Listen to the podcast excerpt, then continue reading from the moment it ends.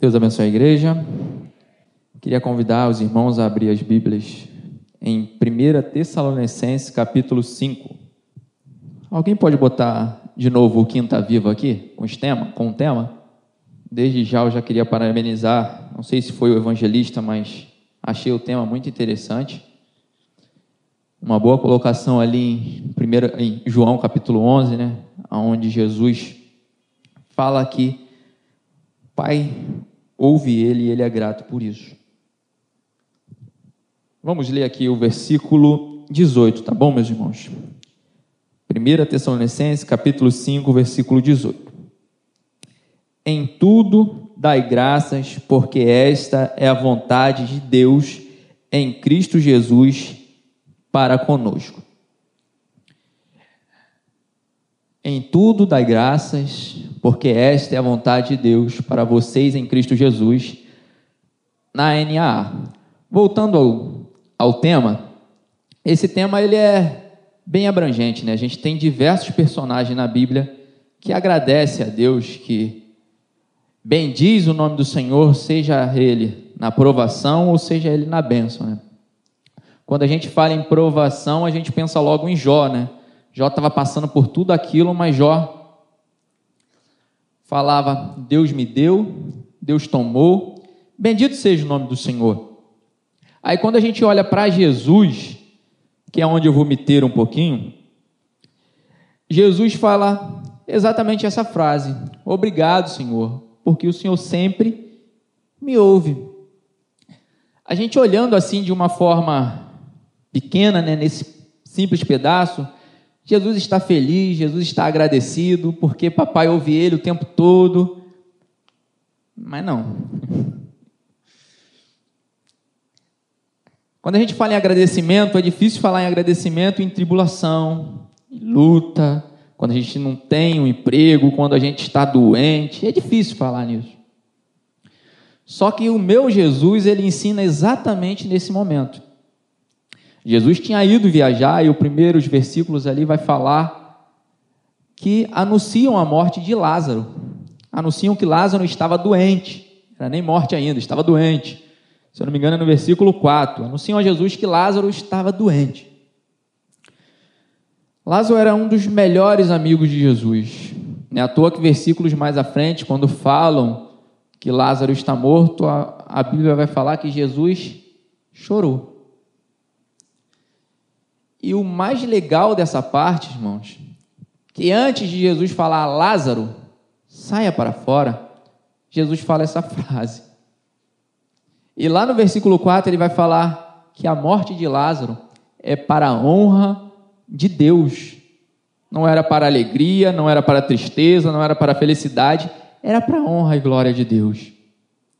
Então, Jesus estava mostrando exatamente que na tribulação que ele sabia que ele ia passar, porque irmãos, vamos falar a verdade, né? Meu melhor amigo vai sofrer e morrer. Será que ele, Jesus queria isso para Lázaro? Será que Jesus almejava que o melhor amigo dele fosse sofrer, morrer durante três dias? Não. E antes de Jesus falar, Lázaro, saia para fora, ele fala: Jesus, obrigado porque o Senhor me escutou. Ele não fala, Senhor, obrigado porque o Senhor me atendeu. Ele fala, escutou. Olha só. Poderia ser um não, não poderia ser um não? Vou trazer Lázaro para mim. Lázaro é meu agora, o seu amigo agora vai ficar pertinho de mim. Ele não falou exatamente, Jesus, obrigado por ter atendido o meu pedido. Não. Jesus, obrigado porque me Deus, obrigado porque me escutou. Aí eu fiz algumas perguntas, irmãos, e eu queria falar sobre duas perguntas com os irmãos nessa noite. É, a loja ali está adiantada, hein? o meu está 37 ainda. Me assusta não. a primeira pergunta, irmãos, que eu me fiz é: por que ser agradecido? Vocês já se faz, fizeram essa pergunta? Por que, que eu tenho que ser agradecido? O que que essa gratidão pode me trazer? O que que a gratidão produz? São essas duas perguntas que a gente vai trabalhar um pouco essa noite. A primeira é muito simples, né? Quando a gente fala por quê, que eu tenho que ser agradecido? Ah, eu sou filho de Deus. E a gente vai falando, Jesus me abençoa, Jesus cuida de mim. E a gente vai falando um monte de coisa aqui porque eu sou agradecido. Que mesmo na tribulação eu sou mais que vencedor. E a gente vai citando. Mas antes disso tudo, a gente tem que ser agradecido pela primeira coisa. E eu só vou citar duas coisas aqui.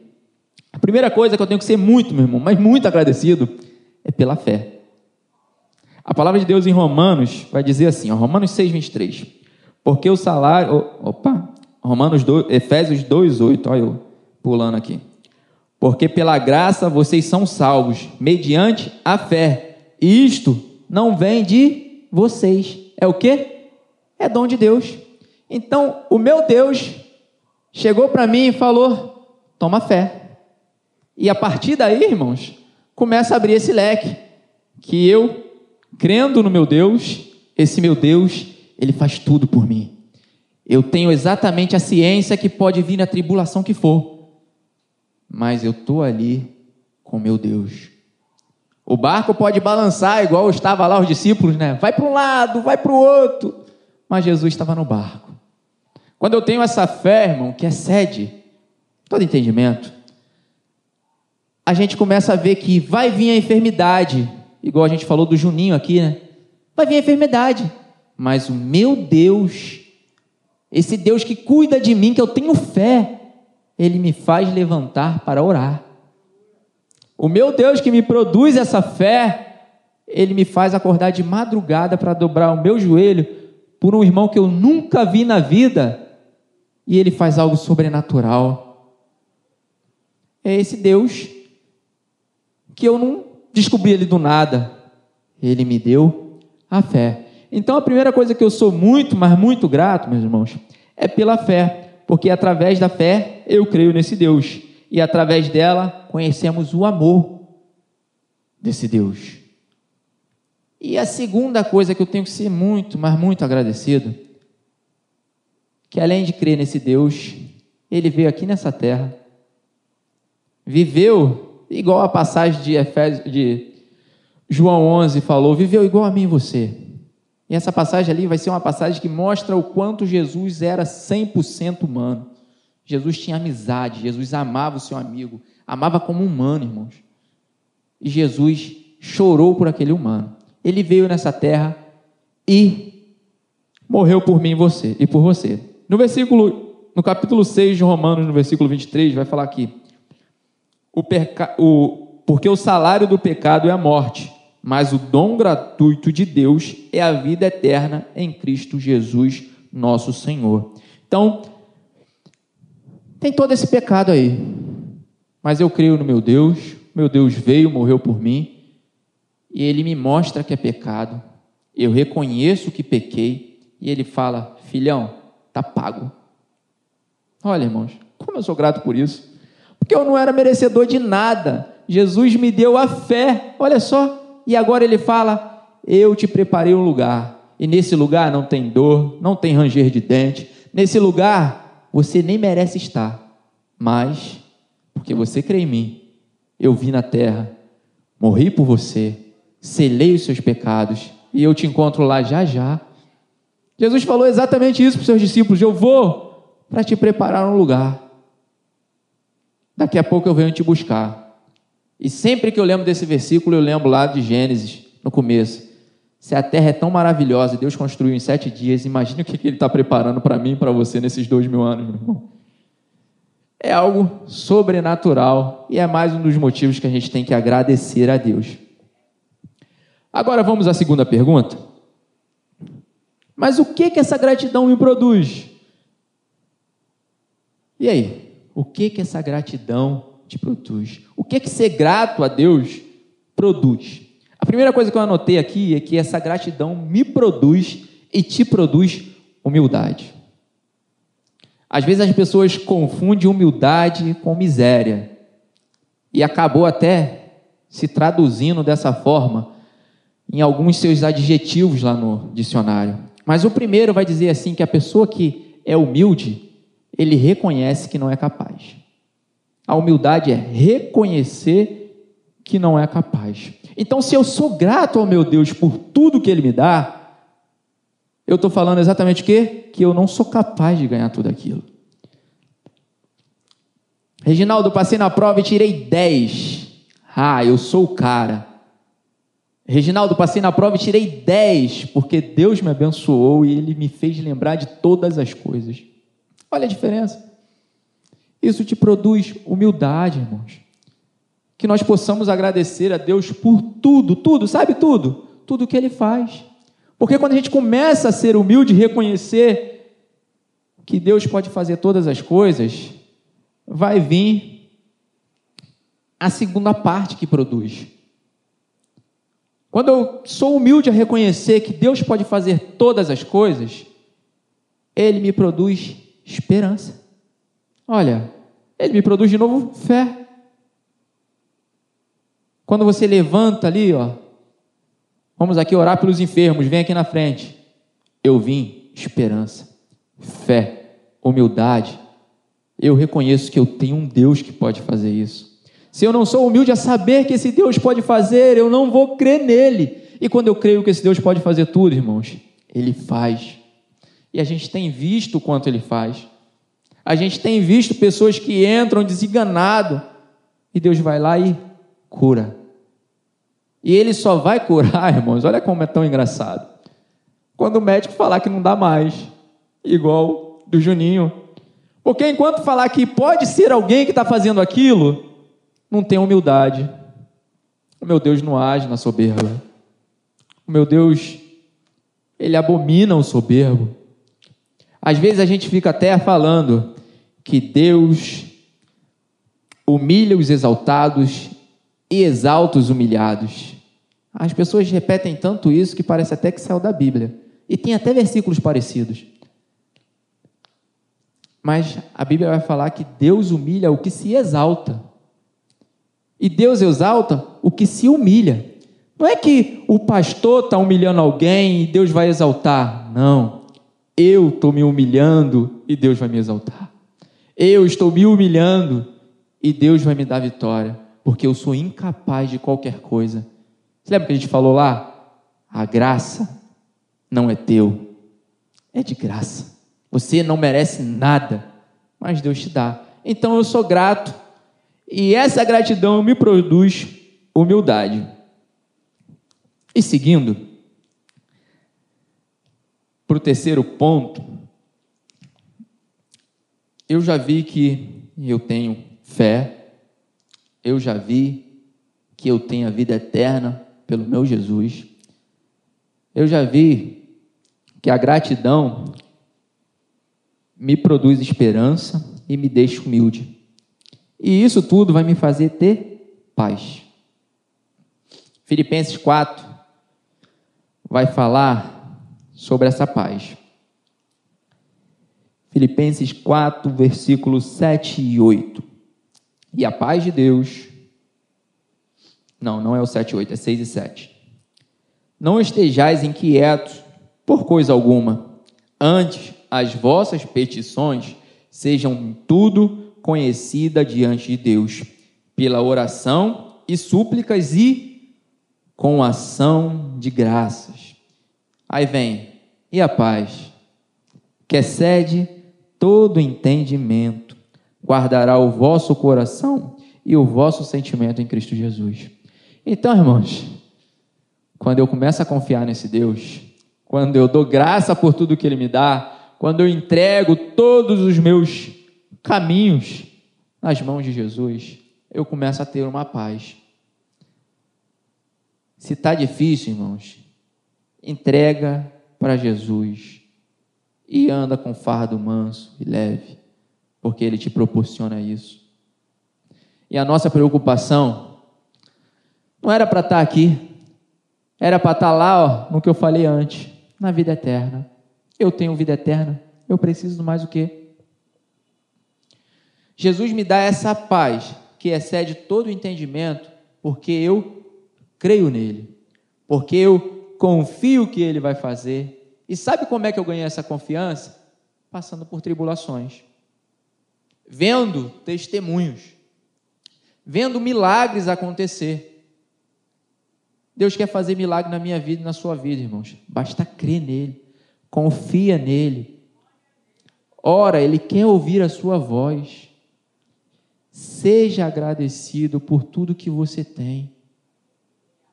Nada que nós temos, irmãos, é merecimento nosso. Eu sempre falei por aonde que eu passei que eu tinha um dom que Deus me deu. Eu aprendo tudo numa maior facilidade do mundo. Eu nunca falei que eu sou bom em tudo. Eu nunca falei que eu aprendo rápido porque eu sou bom. Eu sempre falei que Deus me deu um dom que eu aprendo muito rápido. E Ele me deu outro dom, esquecer muito rápido também, irmãos. Aprendo rápido. Esqueço muito rápido. Mas eu sempre tento glorificar a Deus por tudo que Ele me dá. Seja o ar que eu respiro, seja o emprego que eu tenho, seja as boas notas que eu tirei, seja o carro, casa, esposa, família e maranata. Foi Deus que te deu esse privilégio. Ele te deu a oportunidade de ter seu emprego, de ter sua faculdade, de ter seu segundo grau, de ter essa família. Não abandone essa família porque Ele te deu e seja grato por isso. O evangelista pediu para mim contar um testemunho. E eu tenho inúmeros testemunhos, mas ele falou que tinha que ser desse ano, de preferência. E para aumentar a fé de vocês, eu vou contar um testemunho. Porque através da minha vida eu creio que Deus pode estar abençoando a sua vida. Irmãos, a pandemia veio em março do ano passado. Muitas pessoas ficaram muito tristes por causa da pandemia. Mas com o passar do tempo eu fui ficando feliz por causa da pandemia. Por quê? Eu comecei a conhecer mais a minha, a minha esposa, a ter um tempo mais saudável dentro de casa. E o dia que era tão corrido começou a passar tão devagar. E nesse vai e vem, eu comecei a organizar a minha vida financeira. Porque eu não tinha muito controle. Recebia, gastava e dava graças a Deus porque estava dando. E veio a pandemia, eu comecei a. Não tem shopping aberto. Não tem lanchonete aberto. Vou gastar o dinheiro onde? Lugar nenhum. Agora, filho, vai sobrar dinheiro. Vai ser uma maravilha, né? Aí eu descobri que o salário que eu ganhava não dava nem para pagar minhas contas normais. Fiz o cálculo lá, recebo X e gasto Y. E nem, nem um gasto Y, irmãos, com coisa boa. Era com necessidade. A única coisa que até então, hoje já não é mais, hoje é uma necessidade, era a internet e a televisão. Eu não podia ter um ou outro, eu tinha que ter. Porque eu trabalho via internet. Sem a internet, eu não trabalho. E se eu tenho que ter internet, automaticamente eu tinha que ter televisão, porque senão eu ia ter que escolher por um ou pelo outro. Então era a única coisa a mais. E a gente falou, vamos cortar o gasto que der. Aí a gente foi lá, não tem gasto que dá. A única coisa que está sobrando aqui é o celular. A gente está em casa direto, tira a conta do celular. Aí tá bom. Quanto é que é a conta do celular? 30 reais. É. Menos 30 reais de gasto. Irmãos, eu fui vendo que eu precisava de hora extra para começar a cobrir meu gasto. Eu nunca tinha notado isso, porque a minha empresa sempre nos fez ter muita hora extra. Mas quando veio a pandemia no começo, minha hora extra foi lá embaixo. E eu vi que eu só estava tirando o dinheiro das minhas economias. Aí, né? A gente, como não sabe pedir, em vez de falar papai, entra com providência, a gente pede. Na minha empresa não tinha costume de dar aumento salarial, era só promoção. Então, pai, ou o senhor me dá hora extra, ou o senhor me dá uma promoção. Aí o que, que Deus fez?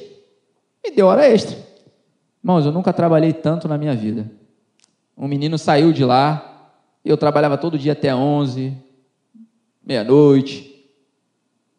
Segunda, terça, quarta, quinta, sexta, sábado. Aí eu falava, domingo eu tenho que estar na igreja. Jesus está abençoando, né?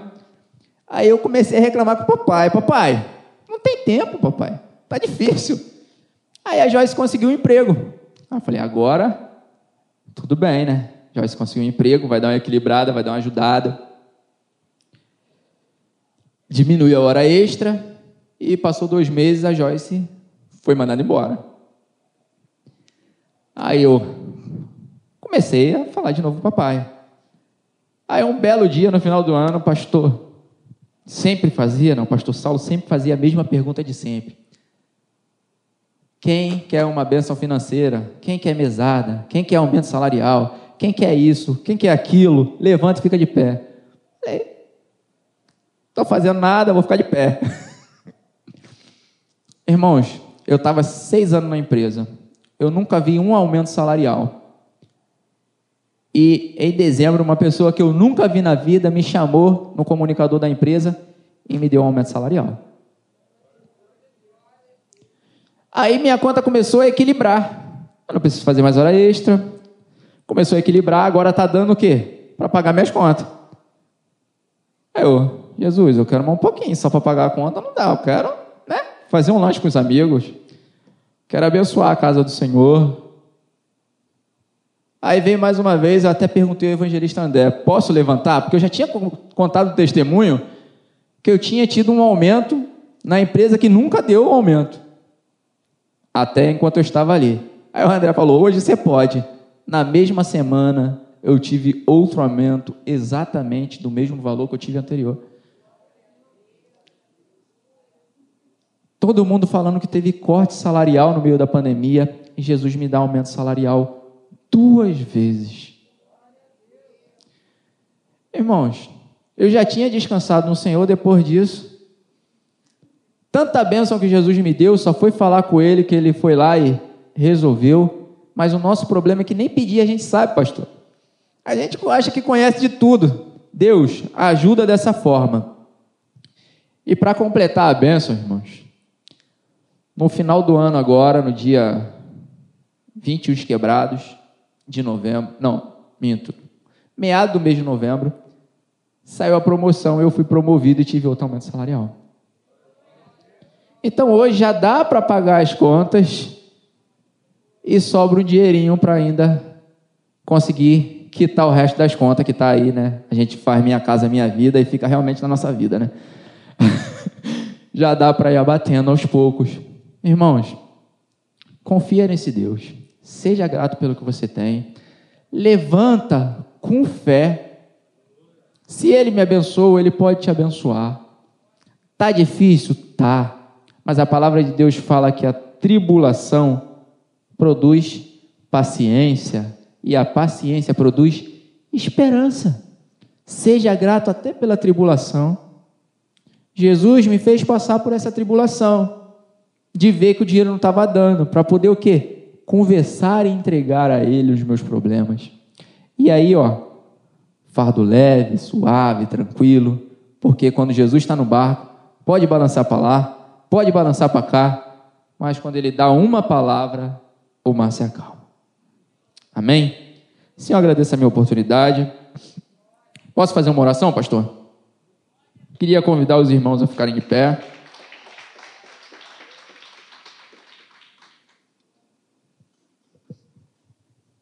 Irmãos, eu não queria orar para Deus te dar bênção, não. Eu quero orar para a gente aprender, igual a Jesus, a ser grato, só em ouvir, só em saber que Deus nos ouve. Amém? Pai querido, Pai Santo, muito obrigado, Jesus, por esse dia. Pai amado, muito obrigado por saber que o Senhor cuida de mim. Muito obrigado, meu Jesus, por o Senhor nos ter dado fé, Pai amado para saber que nós temos um Deus tão maravilhoso para tirar todas as dúvidas, para trazer paz, Pai. Pai querido, mas eu quero te pedir nessa noite, Jesus, nos ensine a ser mais grato, Pai. Nós viramos uma geração que só reclama, Jesus. Pai querido, Pai Santo, mas que não dobra o joelho e não ora e pede a quem pode resolver. Pai, nos ensina a reconhecer que nós não somos nada, nós não somos merecedor de nada, mas o Senhor o Senhor nos dá porque o Senhor nos ama e nós temos que ser muito grato a Ti, Jesus. Pai, que possamos sair dessa noite aqui cada vez mais grato a Ti, Pai. Mais grato a Ti, Pai. E mais consagrado a Ti, Jesus. São essas vezes que eu te peço e te agradeço. Amém.